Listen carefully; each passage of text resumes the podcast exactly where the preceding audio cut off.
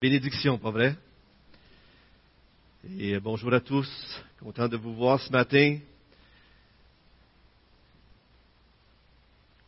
J'ai euh, dernièrement une sœur me ramenait un, livre d'histoire et on sait que tout le monde on aime les histoires. Euh, souvent, c'est une façon lorsqu'on raconte des histoires de bien appliquer la parole de Dieu. Ça nous touche toujours et euh, cette sœur me ramène donc le livre d'histoire. Je l'ai pris derrière, je l'ai pris pour regarder pour mon sermon, puis je revoyais des histoires que j'avais déjà lues.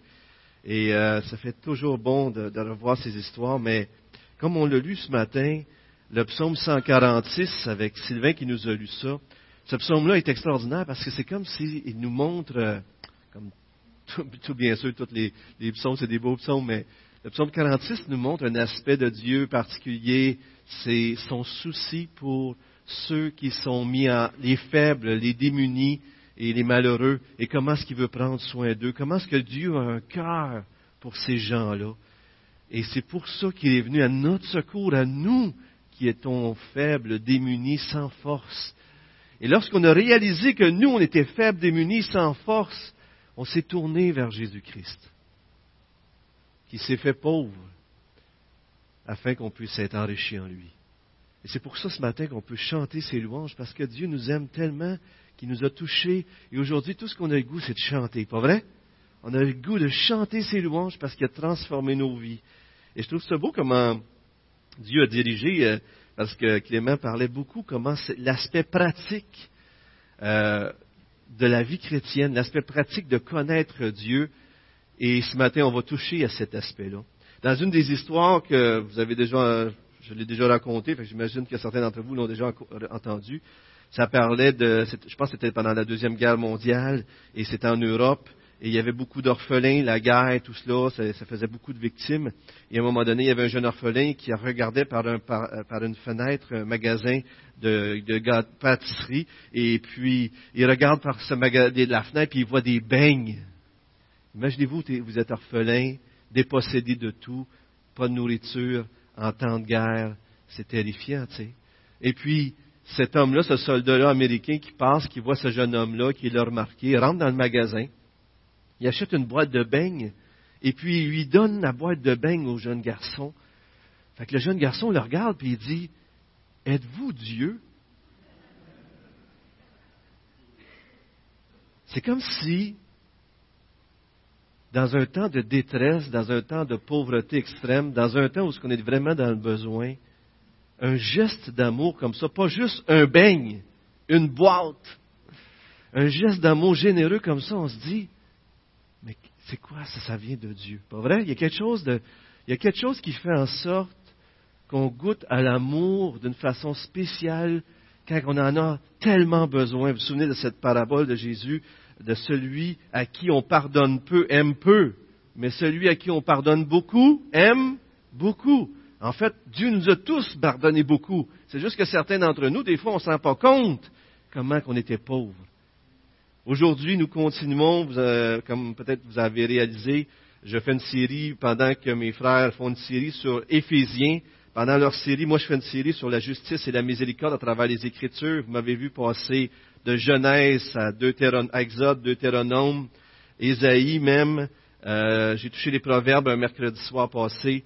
Et ce matin, je vais dans les prophètes et je j'aimerais vous inviter à tourner, pour ceux qui ont leur Bible, dans l'Ancien Testament, dans le livre de Jérémie, un des, un des grands prophètes qu'on appelle grand parce qu'il y a beaucoup de chapitres, ils sont tous grands bien sûr.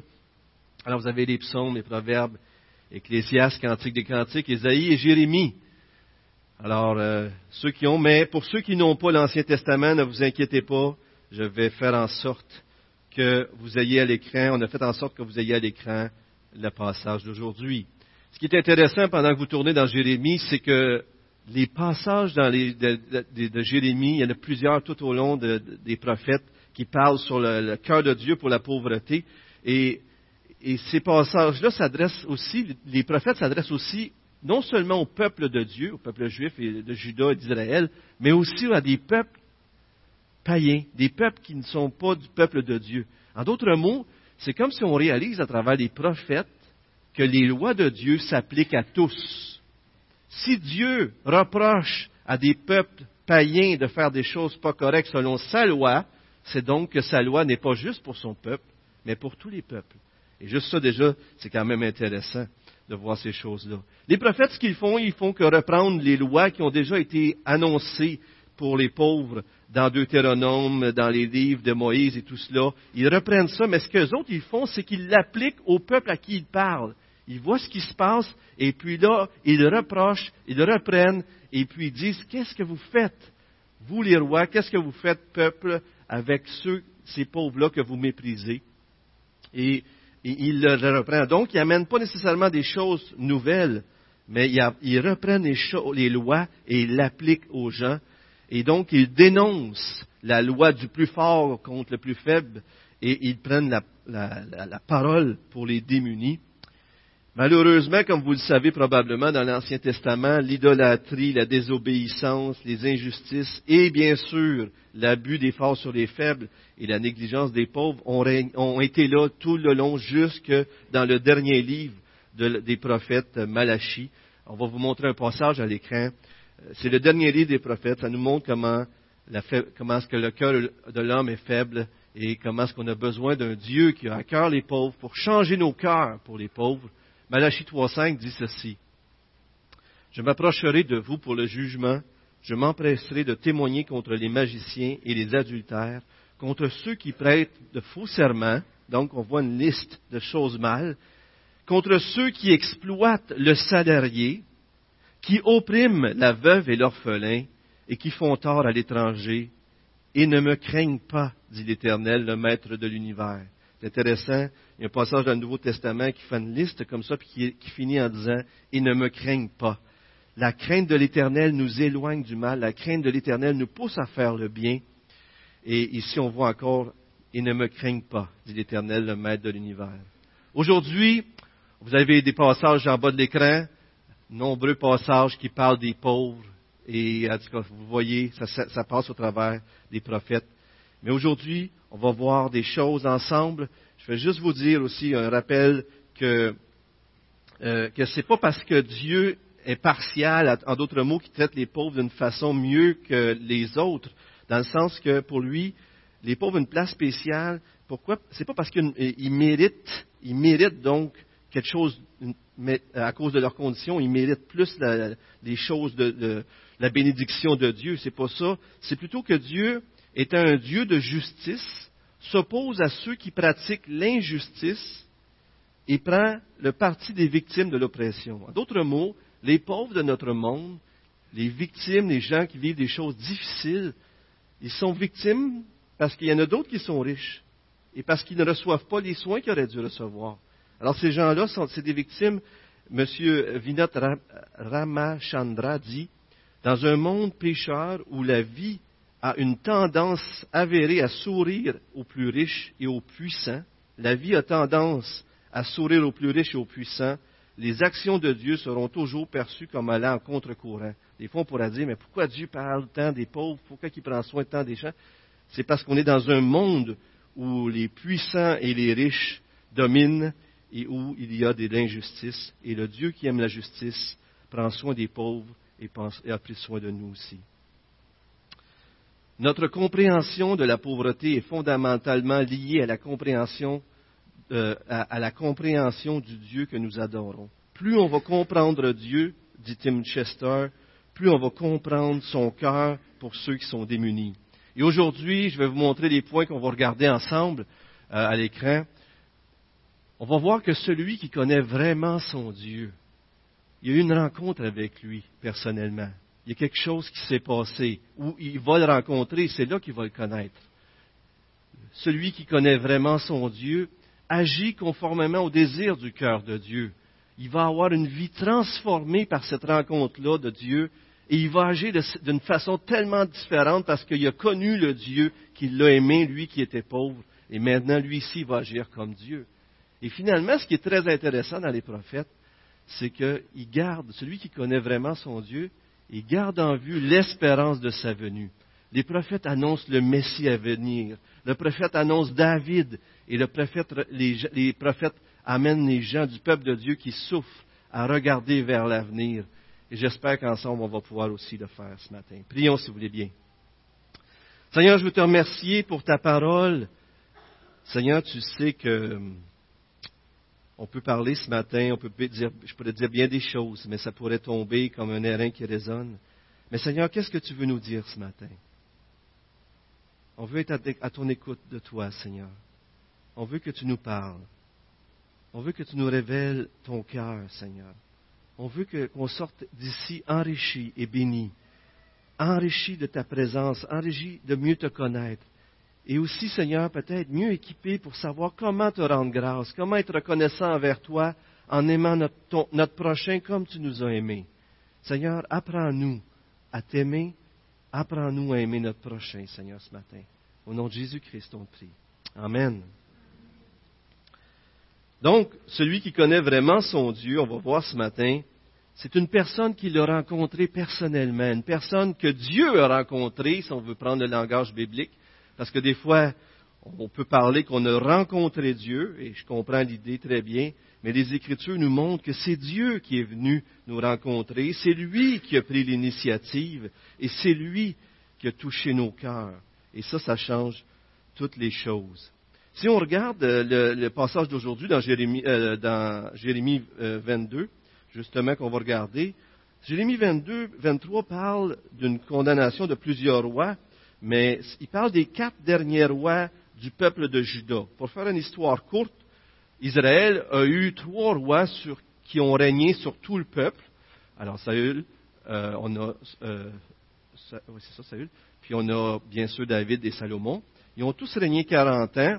Mais après Salomon, à cause de la désobéissance de Salomon, le peuple d'Israël a été divisé en deux royaumes. Le royaume du nord, Israël, et le royaume du sud, Juda.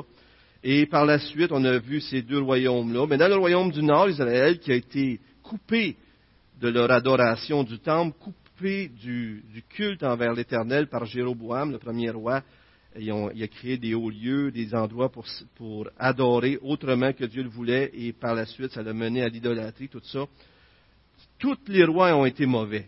C'est terrible de voir ça. Des fois, il y en a qui se sont tirés pas mais ça, finissait pas bien. Tandis que pour Judas, il y a eu des mauvais rois, plusieurs mauvais rois, mais il y a eu quelques bons rois. Et on va en avoir un bon roi, mais les quatre derniers qui ont été, ça a été des mauvais rois, jusqu'à temps que Dieu déporte son peuple à cause de la désobéissance de son peuple. Aujourd'hui, on va parler du roi Joachim beaucoup, mais aussi de son père, Josias, qui a été un excellent roi, un roi qui a fait une réforme grandiose et qui aimait son cœur énormément.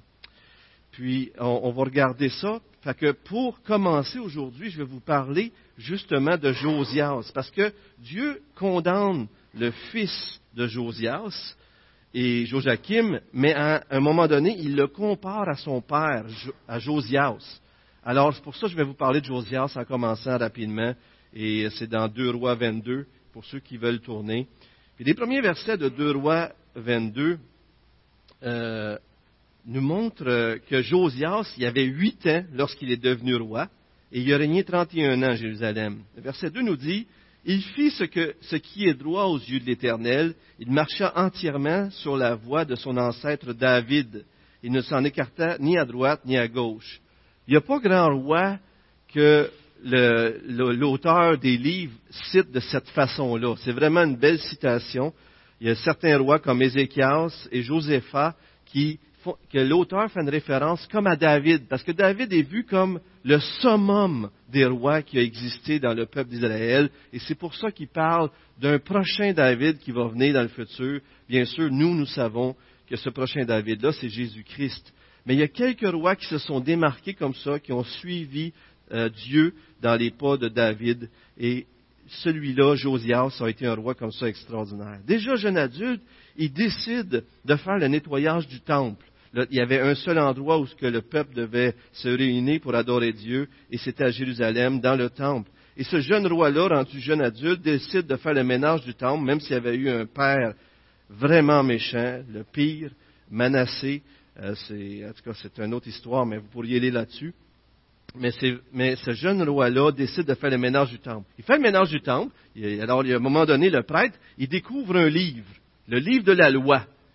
Déjà qu'il le découvre montre que ça veut dire qu'il n'était pas exposé, le livre. Ça veut dire qu'il ne le lisait pas. Ça veut dire que ça n'allait pas bien dans ce peuple-là. Imaginez-vous des églises qui n'enseignent pas la parole de Dieu. Vous l'imaginez, hein? C'est possible. C'est se peut qu'on trouve ça des fois. Il y a des gens qui se disent chrétiens, puis l'enseignement de la parole de Dieu n'est pas beaucoup, hein? Il y a beaucoup de rites, de plein de choses. Mais, mais un, peuple de Dieu où la parole de Dieu est enterrée, voilà où ce qui en était rendu. Et c'était un peuple. Alors, il trouve le livre, il, amène le livre, probablement c'était Deutéronome ou un livre de Moïse, et puis il amène ça au roi, puis là, il le lit devant le roi. Il lit la parole de Dieu. Le roi est bouleversé. Le roi déchire ses vêtements. Le roi se met à pleurer et réalise que le peuple de Dieu a offensé Dieu et qu'ils sont sous la colère de Dieu. Ça ne vous fait pas penser à quelque chose, ça? Quand vous avez rencontré Dieu, quand vous avez lu les Écritures et que vous vous êtes tourné vers lui, c'est comme si la parole de Dieu vous parlait à vous personnellement. Pas comme si, c'est ça, pas vrai? Et là, Dieu vous parle. Puis là, vous, vous comprenez que vous êtes des pécheurs. Et puis là, vous dites, qu'est-ce que j'ai fait? Et puis là, vous comprenez qu'il faut que vous vous tournez vers Dieu. C'est exactement ce que Josias fait. Il réalise que la colère de Dieu est sur lui. Et puis là, il dit, je vais envoyer des gens pour, vers une prophétesse pour demander, consulter l'Éternel. Il envoie des gens consulter l'Éternel. Et la prophétesse dit, Dieu lui dit à travers la prophétesse au roi, euh, Josias, il dit, écoute, les jugements vont venir coûte que coûte, mais à cause que tu t'es repenti, à cause que tu as changé ton cœur, tu ne verras pas ça pendant ta vie. Alors c'est quelque chose vraiment, c'est vraiment une personne, comme je disais, celui qui connaît vraiment son Dieu, c'est une personne qui l'a rencontré, ou devrais-je dire, que Dieu a rencontré. Vous avez le passage de 2 Rois 22, 18 devant vous, et je vais vous le lire. Mais vous annoncerez au roi de Juda qui vous a pour consulter l'Éternel. Voici ce que dit l'Éternel, le Dieu d'Israël, au sujet des paroles que tu as entendues.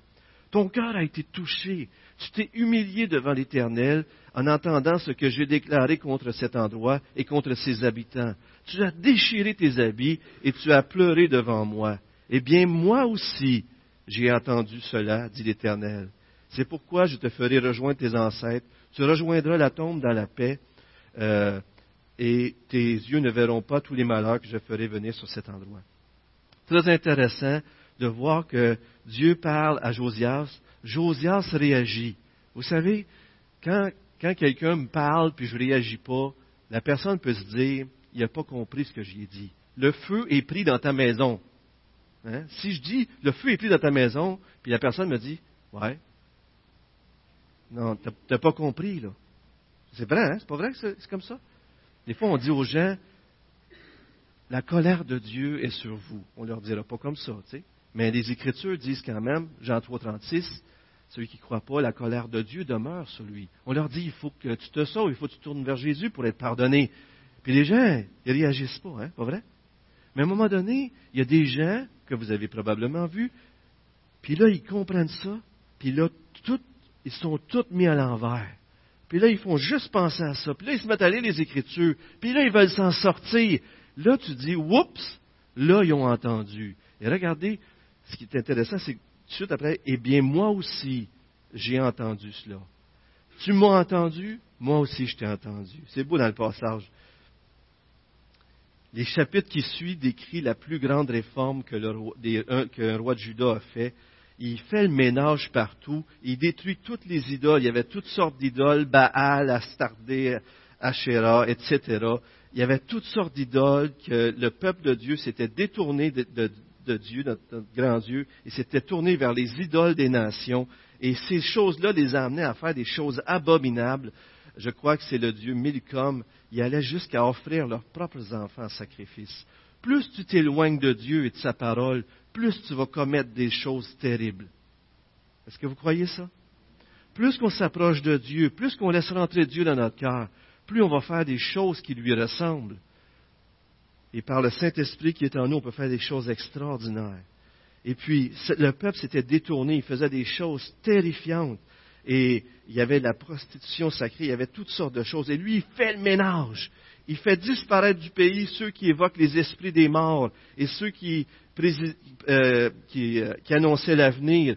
Il purifie les hauts lieux, il fait le ménage, tout selon la loi de Dieu. Il lit la, loi de Dieu, il l'a lu, puis là, il fait respecter ça dans tout le pays, et il va jusqu'à faire détruire un haut lieu que Salomon, un des premiers rois, a fait il parle de différents rois qui, avaient fait des choses, puis il, détruit toutes les, mauvaises choses. Même une chose que Salomon avait fait dans son temps, c'est Josias, l'un des derniers rois, qui détruit ça.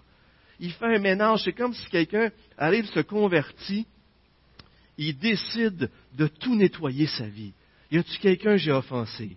Y a-t-il quelqu'un que j'ai volé? Y a-t-il quelqu'un que je dois quelque chose? Qu'est-ce qu'il faut que je fasse? La parole de Dieu dit de régler ça. Il règle toutes ces choses-là. Vous avez déjà fait ça déjà, parmi vous, hein? Quand vous êtes convertis, on fait le ménage. Quand Dieu nous parle, on fait le ménage. On règle les choses du passé parce qu'on a une vie nouvelle maintenant. Et c'est ça que ça fait. Une personne qui connaît vraiment son Dieu, c'est une personne qui l'a rencontré et ça change complètement sa vie. Regardez 2 Rois 23, ce que ça dit. C'est tellement beau. C'est tellement beau. Aucune Pâque. Là, ils célèbrent la Pâque. La Pâque, c'était la fête, la, fête des Juifs, la plus grande, c'était la fête de la sortie d'Égypte. C'était l'Exode, c'était la fête des pains sans levain, toutes ces choses-là, qui leur rappelaient comment Dieu les avait arrachés à l'esclavage, de leur pauvreté, de l'esclavage de l'Égypte, pour faire de eux son peuple. Et ils célèbrent ça d'une façon extraordinaire, et le passage le dit. Aucune Pâque pareille à celle-ci n'avait été célébrée depuis l'époque où les juges dirigeaient Israël, ni pendant toute l'époque des rois d'Israël et de Juda. Aucune Pâque n'a été célébrée pareille, même avant qu'il y ait des rois. Jusqu'avant qu'il y ait des rois. Regardez le verset 25. Avant Josias, il n'y eut aucun roi qui, comme lui, revienne à l'Éternel de tout son cœur, de toute son âme, de toute sa force, en se conformant à toute la loi de Moïse, et après lui, il n'en a pas paru de semblable. N'est-ce pas un beau personnage qui pointe vers Jésus-Christ? Pas vrai? C'est qui celui qui nous a détournés de nos péchés, celui qui a fait faire une réforme dans notre vie, dans son peuple, celui qui fait nettoyer toutes nos vies? C'est Jésus-Christ.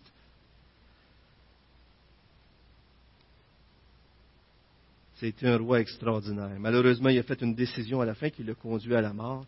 Mais ce roi-là, a rencontré Dieu d'une façon personnelle. Sur le coup, émotivement, il a déchiré son linge, il a vu, il a compris, Dieu il a parlé, et ça a changé sa vie complètement. Et c'est toujours ainsi, c'est pas vrai? Si Dieu rentre dans nos vies, il va y avoir des changements. Pour certains, moi, ça a été drastique. Pour d'autres, c'est plus en douceur. Surtout des gens qui ont été dans une famille chrétienne, pas vrai? Ils sont tombés dans la potion, comme je le dis des fois.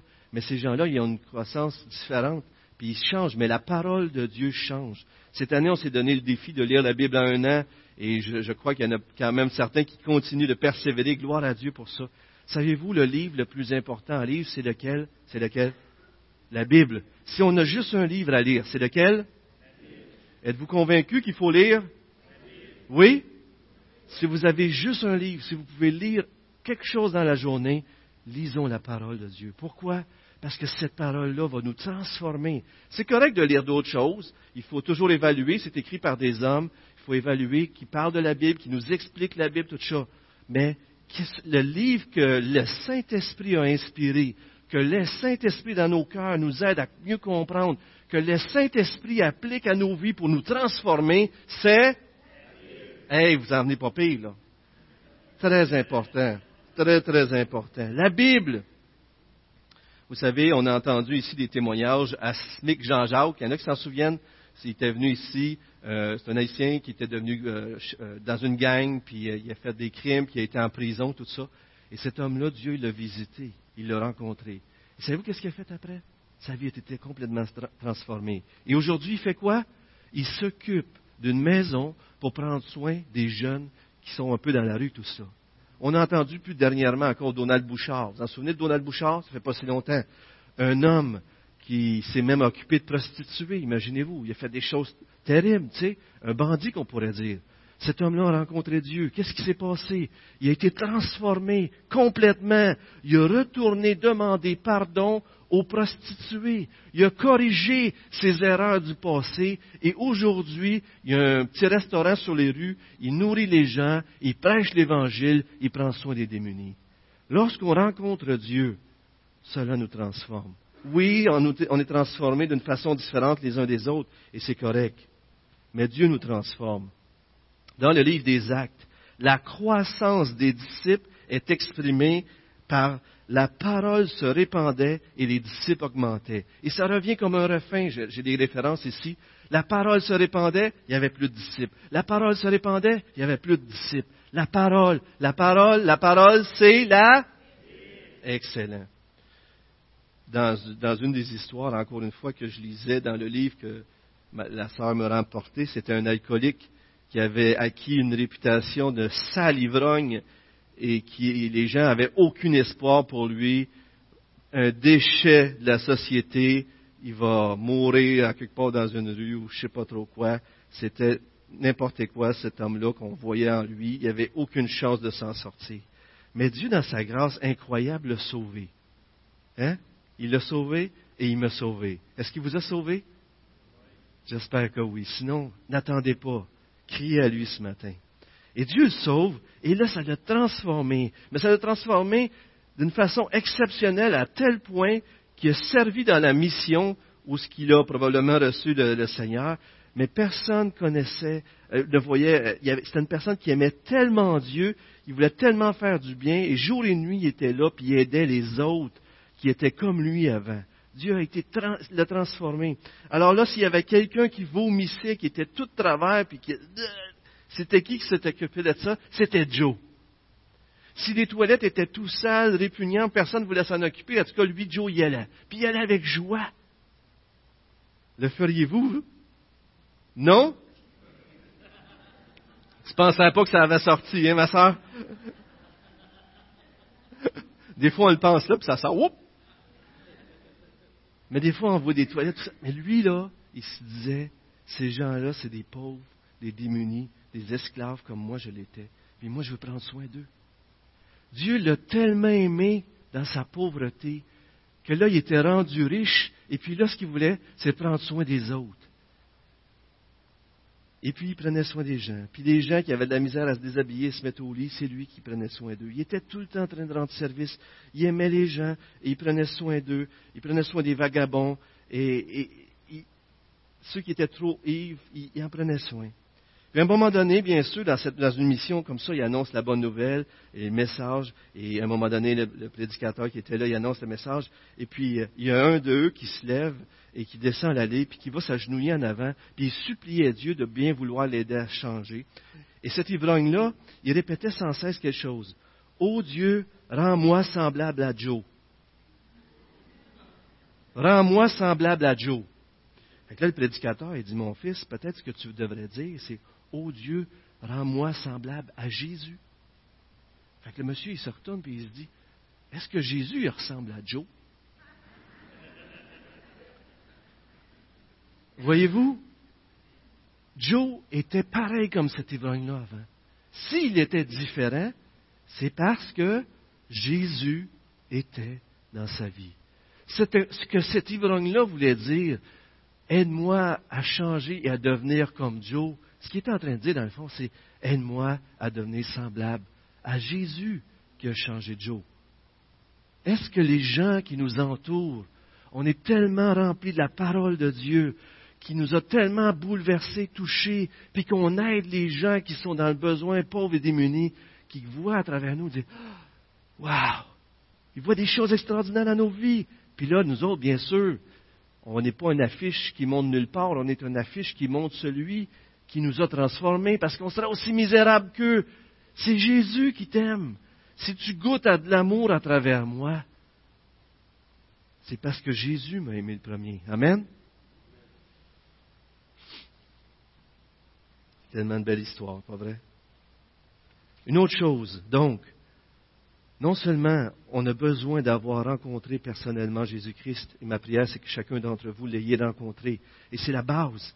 Si on veut goûter à une transformation de nos vies, le seul moyen, c'est pas d'essayer de changer nos vies par nous-mêmes. N'essayez pas de changer vos vies. Venez à Jésus et laissez-le changer vos vies. Amen. Et souvent, ce qu'il emploie pour changer nos vies, c'est là. C'est bon, vous gardez la Bible en tête, c'est bon ça. La deuxième chose que, que celui qui connaît vraiment son Dieu fait, c'est qu'il agit conformément au désir du cœur de Dieu. Et là, on revient à notre texte principal d'aujourd'hui dans Jérémie 22. Et puis on arrive, on regarde ce texte-là et on voit que ça se passait pas bien. On voit qu'il n'y avait pas eu cette transformation comme dans le cœur de Josias. Il n'y avait pas eu cette transformation comme dans le cœur de, Joe qu'on vient d'entendre. Mais c'était euh, euh, des rois qui, qui faisaient les choses de la mauvaise façon. Lisons d'abord Jérémie 22, 13 à 15. Vous l'avez à l'écran si vous n'avez pas une Bible. En passant, ça nous ferait plaisir de vous en donner une si vous n'en avez pas. On veut vous donner ça gratuitement, bien sûr. Malheur à celui qui construit sa maison, excusez-moi, sans respecter la justice et ses chambres sans respecter le droit. Gardez cette expression, la justice et le droit, le droit et la justice à l'esprit. Malheur, malheur à celui qui construit sa maison sans respecter la justice et ses chambres sans respecter le droit qui fait travailler son prochain sans le payer, sans lui donner son salaire. Malheur à celui qui dit, je me construirai une grande maison avec des chambres spacieuses, et il s'y fait percer des fenêtres, le recouvre de cèdre et le pain rouge. Régnerais-tu donc parce que tu fais compétition avec du cèdre? En d'autres mots, dans Louis II, c'est écrit, est-ce que tu règnes, roi Joachim, parce que tu as de la passion pour le cèdre? Est-ce que tu règnes parce que tu es passionné pour les autos? Est-ce que tu règnes parce que tu es passionné pour ta propre gloire? Est-ce que tu règnes parce que tu es passionné pour je ne sais pas trop quoi? Ou est-ce que tu règnes pour prendre soin de mon peuple? Le roi Joachim avait des projets grandioses il voulait se faire construire une maison vaste et grande avec des fenêtres et, faire euh, du cèdre. Le cèdre, c'était le bois de construction par excellence. Aujourd'hui, le revêtement par excellence, c'est quoi? L'acier, la tôle, euh, de la brique ou je ne sais pas quoi encore. Dans ce temps-là, c'était du cèdre. Et il fait teindre pas n'importe quelle couleur. Pas n'importe quelle couleur. Quelle couleur? Un auto grise, c'est beau. Mais un auto rouge, c'est beau notre rouge. Si vous avez un auto rouge, il n'y a pas de problème. C'est pas ça que je veux dire. C'est pas ça du tout. Mais c'est vrai que ça attire plus l'attention, le rouge, pas vrai? Mon père, il aime beaucoup le rouge. Regardez, il y a du rouge sur lui aujourd'hui. Il faut toujours un petit peu de rouge avec mon père. C'est beau le rouge, hein? c'est vivant. Mais lui, il dit, moi, je vais me faire une belle maison en cèdre avec du rouge en plus. Peut-être qu'il s'est rajouté un palais royal, peut-être qu'il faisait quelque chose, mais tout ce qu'il voulait faire, dans le fond, c'était par ambition personnelle. Égoïstement, orgueilleusement, il voulait se créer un, royaume de prestige. Il voulait que les autres qui le visitent comme roi disent Waouh Il voulait se hisser au niveau des autres rois et faire des choses grandioses. Et puis, vous savez, lorsque tu lis les rois, c'est écrit tout ce qu'il a accompli, le courage qu'il a fait à la guerre, ses accomplissements et ses constructions. Souvent, les grands veulent accomplir quelque chose pour que ça reste derrière eux. C'est pas vrai que c'est comme ça? Eh bien, lui ici, il voulait faire des choses pour que les gens se souviennent de lui. Mais le, ce qui est le problème, c'est que le roi, il ne se soucie pas du peuple, mais plus de sa renommée. Le prophète reproche au roi d'avoir violé le droit et la justice. On va regarder ça un peu plus. En effet, il n'a pas rémunéré ses travailleurs. Regardez le verset 13. Il fait travailler du monde, puis il ne paye pas. Mais le deuxième, le deuxième livre de Roi, ce qu'on a lu, ce que je vous ai raconté tantôt à propos de Josias, nous donne un peu plus le contexte. Le pharaon Néco est venu faire, euh, il, est venu sur, le terrain, puis le roi Josias, sa mauvaise décision, c'était de se mettre dans le chemin de pharaon Néco qui allait faire la guerre à un autre. Alors il meurt. Le pharaon Néco met un nouveau roi sur Israël, Joachim, le mauvais roi, donc après le, bon roi Josias, le mauvais roi Joachim. Il peut être appelé différemment dans votre Bible, mais il, impose un tribut à Israël énorme, un gros tribut. Et là, le roi Joachim, pour payer le tribut, il n'a pas le choix. Il fait appel à tous les riches, à tous les gens du pays, puis il, est, selon leurs moyens, à donner pour qu'ils puissent payer à Pharaon le tribut. En d'autres mots, le peuple vit une crise économique le peuple est appauvri à cause de Pharaon Néco qui a imposé quelque chose comme ça. Et c'est dans ce contexte-là que Joachim, il se bâtit une grosse maison, du cèdre rouge, de la peinture, puis il n'y a pas des moyens, fait qu'il ne paye pas ses employés en plus. Voyez-vous le contexte? C'est terrible. On voit ça dans des films des fois, hein? Le peuple est affamé, puis le roi, il se paye la traite. Vous avez déjà vu ça des fois? C'est choquant, là. Mais c'est un genre de condition ici qu'on peut voir qui s'occupe plus de lui, de son nom, que de tout le reste. Et bien sûr, il nous obéit aux paroles dans Deutéronome 24, 24 et suivants, qui montrent clairement tu n'opprimeras point le mercenaire, le pauvre et l'indigent, qu'il soit l'un de tes frères ou l'un des étrangers demeurant dans, dans, ton pays, dans tes portes. Tu lui donneras le salaire de sa journée avant le coucher du soleil, car il est pauvre, et il lui tarde de le recevoir. Sans cela, il criera l'Éternel contre toi, et tu te chargerais d'un péché. En d'autres mots, non seulement il se conduisait des choses pour sa gloire dans un temps économique qui aurait dû penser aux autres, penser aux pauvres, mais il ne paye même pas ses employés. Et là, on arrive au fameux passage qui est central pour aujourd'hui, dans Jérémie 22, 15 à 18. Lisons ensemble la suite. Là, il parle de son père, ce fameux roi de tantôt que je vous ai parlé, Josias, un roi extraordinaire. Ton père ne mangeait-il pas, ne buvait-il pas? En d'autres mots, ton père était roi, puis oui, il mangeait puis il buvait. En d'autres mots, il, vivait comme un roi, mais cependant, il pratiquait le droit et la justice. Non seulement il a fait des réformes, non seulement il a fait plein de choses comme ça, mais il, pratiquait le droit et la justice parce qu'il voulait suivre la parole de Dieu. Et tout allait bien pour lui. Dans d'autres versions, c'est écrit, et il fut heureux. Il pratiquait le droit et la justice et tout allait bien pour lui. Et il fut heureux. Tout allait bien pour lui. Il faisait droit aux faibles et aux pauvres. Et tout allait bien. N'est-ce pas cela me connaître, déclare l'Éternel? Regardez cette phrase-là, c'est beau. Il pratiquait le droit et l'équité, la justice. Droit et justice ou équité et justice. Il prenait soin des faibles. Il prenait soin des pauvres. Tout allait bien. C'est pas ça connaître Dieu? Est-ce que l'Église de Saint-Hyacinthe connaît Dieu? Je croirais que oui. Je croirais que oui, par la grâce de Dieu.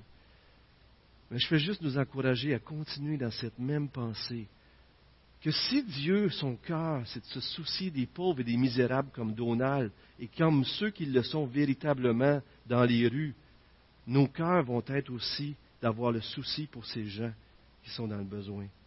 Continuons verset 17. Toi, en revanche, tu n'as des yeux et un cœur que pour te livrer à des profits malhonnêtes, pour verser le sang innocent. Je ne sais pas s'il avait fait tuer des gens ou c'est simplement en les faisant travailler pour rien que des gens peut-être mouraient pour faire sa construction, et pour exercer l'oppression et la violence.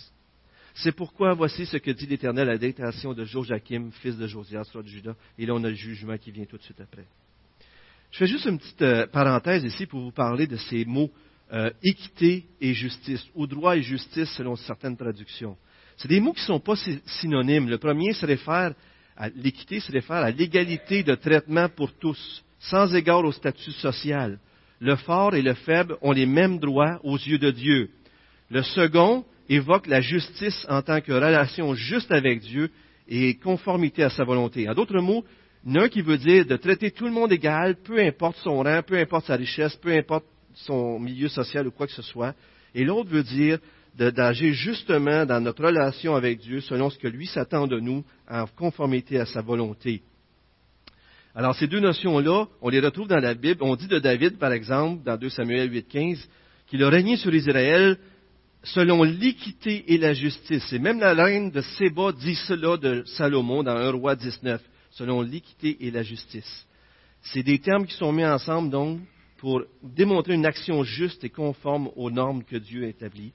Et on va voir dans le chapitre juste après 22, le chapitre 23 de Jérémie, que le Messie qui s'en vient, est celui qui va avoir le règne et qui va régner avec justice et équité par excellence. Vous savez, euh, dans Proverbe, cette semaine, je parlais de ça, que dans Proverbe, et beaucoup de sombres, il y a une vision beaucoup plus universelle de la pauvreté. Et il amène cette idée que c'est celui euh, qui méprise le pauvre euh, offense Dieu et celui qui en prend soin l'honore. C'est comme si on est si on ne prend pas soin des faibles, on touche à Dieu, on touche à ceux qui ont été créés à l'image de Dieu, et cette image-là est en eux, même s'ils sont tout croches, même s'ils sont ivrognes, même s'ils sont des pécheurs, ils portent quand même l'image de Dieu. On est d'accord? Après la chute, Genèse 9, euh, je crois que c'est Genèse 9, il y, a, une punition qui est là, mais parce qu'il porte l'image de Dieu, et ça revient aussi dans Jacques. Pourquoi, euh, de la même source, on maudit l'homme fait à l'image de Dieu? Et on bénit Dieu? Ça ne marche pas. On ne peut pas maudire l'homme fait à l'image de Dieu et Dieu en même temps le bénir. Alors cette idée de l'image de Dieu est là dans les Écritures. Regardez bien euh, un exemple qu'un monsieur qui s'appelle J.K. Chesterton a dit. Les hommes sont égaux au même titre que le son des pièces d'un penny. Les hommes sont égaux au même titre que le son d'une même pièce de monnaie. On va dire ça comme ça, OK? Vous comprenez l'idée. Certains sont brillants, une pièce de monnaie. Certains sont brillants, d'autres moins. Certains sont usés, d'autres sont toutes neuves. Mais la valeur est la même. Peu importe une pièce de monnaie, qu'elle soit usée, qu'on voit quasiment plus rien dessus, ou qu'elle soit toute maganée, graffinée ou quoi que ce soit, elle a toujours la même valeur.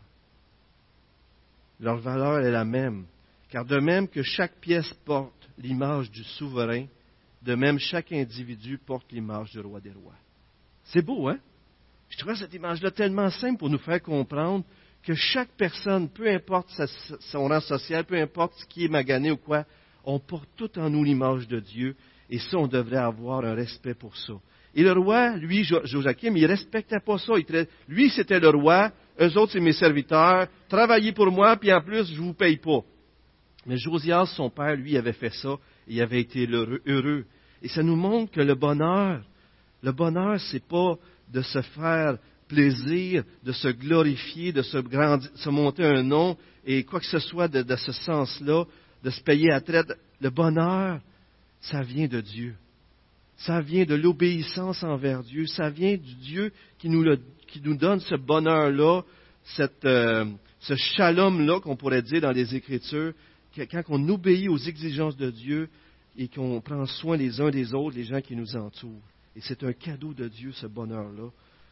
il fut heureux, Josias, parce qu'il pratiquait le bien.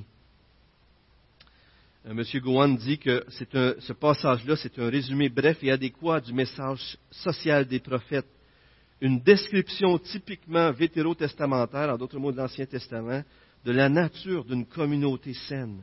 Josias a vécu une communauté saine en traitant avec équité et justice les démunis.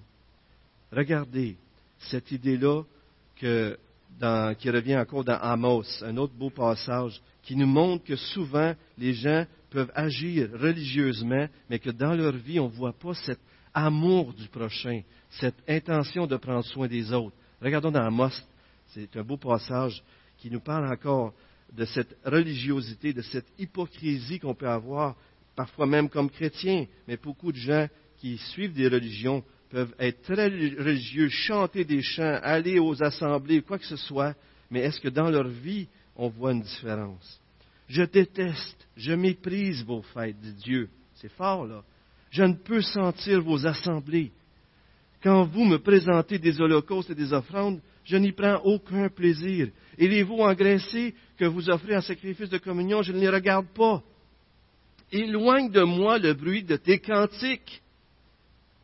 Je n'écoute pas le son de tes luttes, mais que le droit jaillisse comme un cours d'eau et la justice comme un torrent qui n'arrête jamais. C'est-tu beau, hein? Le droit ou l'équité et la justice devraient couler au sein de cette assemblée et dans nos vies et à travers nos vies alentour de nous comme un courant d'eau. Les gens devraient s'abreuver, devraient être contents de voir que nous, on agit avec justice. Et souvenez-vous qu'agir avec justice, c'est d'agir en, en, ligne avec la volonté de Dieu. Et dans le contexte d'aujourd'hui, c'est de prendre soin de ceux qui sont démunis de ceux qui sont dans la misère. Dieu nous change de l'intérieur vers l'extérieur. Mais malheureusement, des fois, on essaie de changer l'extérieur sans que Dieu ait d'abord changé l'intérieur. Et ça, c'est un grand problème. Troisièmement, finalement, non seulement on a besoin pour, celui qui connaît vraiment son Dieu, c'est une personne que Dieu a rencontrée, qui qui a rencontré Dieu. Non seulement c'est une personne qui connaît le cœur de Dieu et que sa vie a été tellement transformée comme Joe que les gens alentour de lui voient Jésus-Christ dans sa vie, mais finalement, dans les passages qu'on regarde aujourd'hui, on voit que celui qui connaît vraiment son Dieu garde en vue l'espérance de sa venue. Est-ce qu'il y en a qui ont hâte que Jésus revienne? Est-ce qu'il y en a dans un sens qui ont hâte de mourir? André a hâte de mourir, lui. Vous savez, c'est un bon signe. Pas mourir, on comprend André ce qu'il veut dire. Dans le sens que si des fois on est tellement bien ici qu'on n'a pas hâte de partir, ça peut être moins bon, pas vrai? Parce qu'on est en train d'oublier, on est en train de penser qu'on est mieux ici que ce qui s'en vient.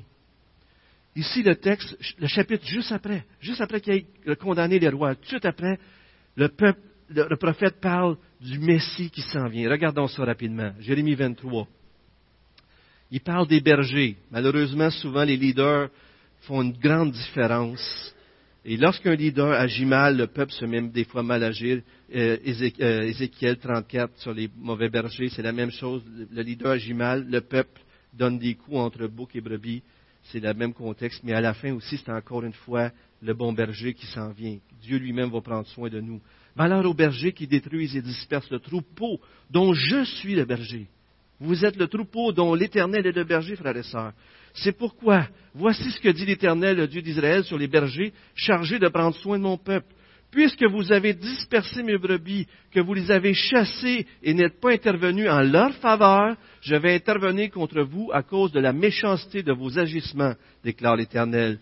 Je rassemblerai moi-même le reste de mes brebis de tous les pays où je les ai chassées.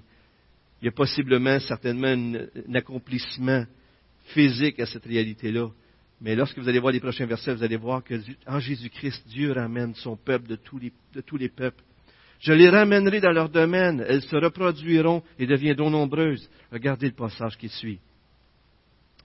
Je placerai, à leur tête des bergers qui prendront soin d'elles. Elles ne connaîtront plus la peur. Elles ne seront plus effrayées. Est-ce que ce n'est pas magnifique, ça? Pensez au peuple sous Joachim qui faisait travailler qui, menaçait, qui payait même pas, qui était durement traité.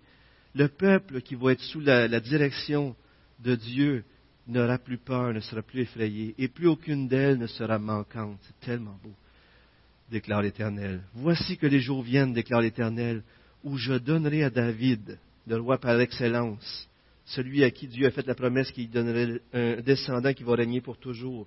Je donnerai à David un germe juste, un germe Bien sûr, on sait que c'est Jésus-Christ. Il régnera avec compétence. Il exercera quoi? Le droit et la justice. C'est comme une parole, un refrain dans l'Ancien Testament. L'équité et la justice dans le pays. À son époque, Judas sera sauvé, Israël habitera en sécurité. Regardez ça, c'est beau. C'est tellement beau. Voici le nom dont on l'appellera. L'Éternel, ma justice. C'est-tu beau ça, Clément? C'est tellement beau. Hein? Est-ce que c'est Jésus ma justice? Est-ce que Jésus est l'Éternel, votre justice?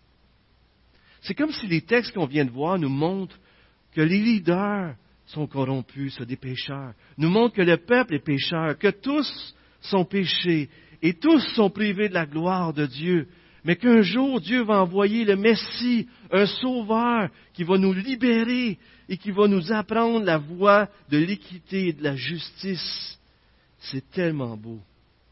Un jour, quelqu'un va venir, qui va venir avec une justice en dehors de nous et qui va nous donner cette justice-là. L'éternel, notre justice.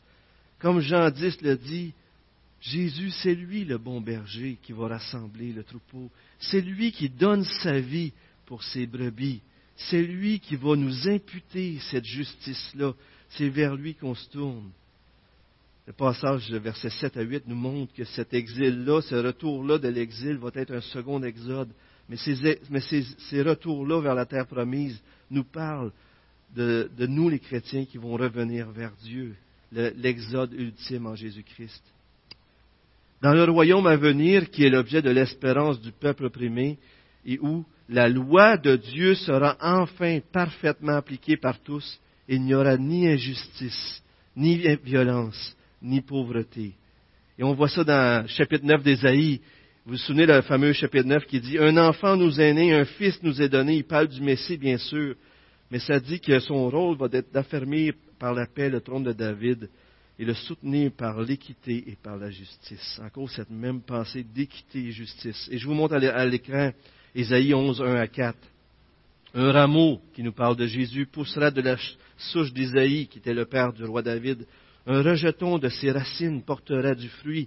L'Esprit de l'Éternel reposera sur lui, esprit de sagesse et de discernement, esprit de conseil et de puissance, esprit de connaissance et de crainte de l'Éternel. Il prendra plaisir dans la crainte de l'Éternel. Il ne jugera pas sur l'apparence, n'adressera pas de reproche sur la base d'un oui-dire. Au contraire, il jugera les faibles avec justice et corrigera les malheureux de la terre avec droiture. Encore cette même pensée de justice et de droiture. Un jour, frères et sœurs, il n'y aura plus de pauvres.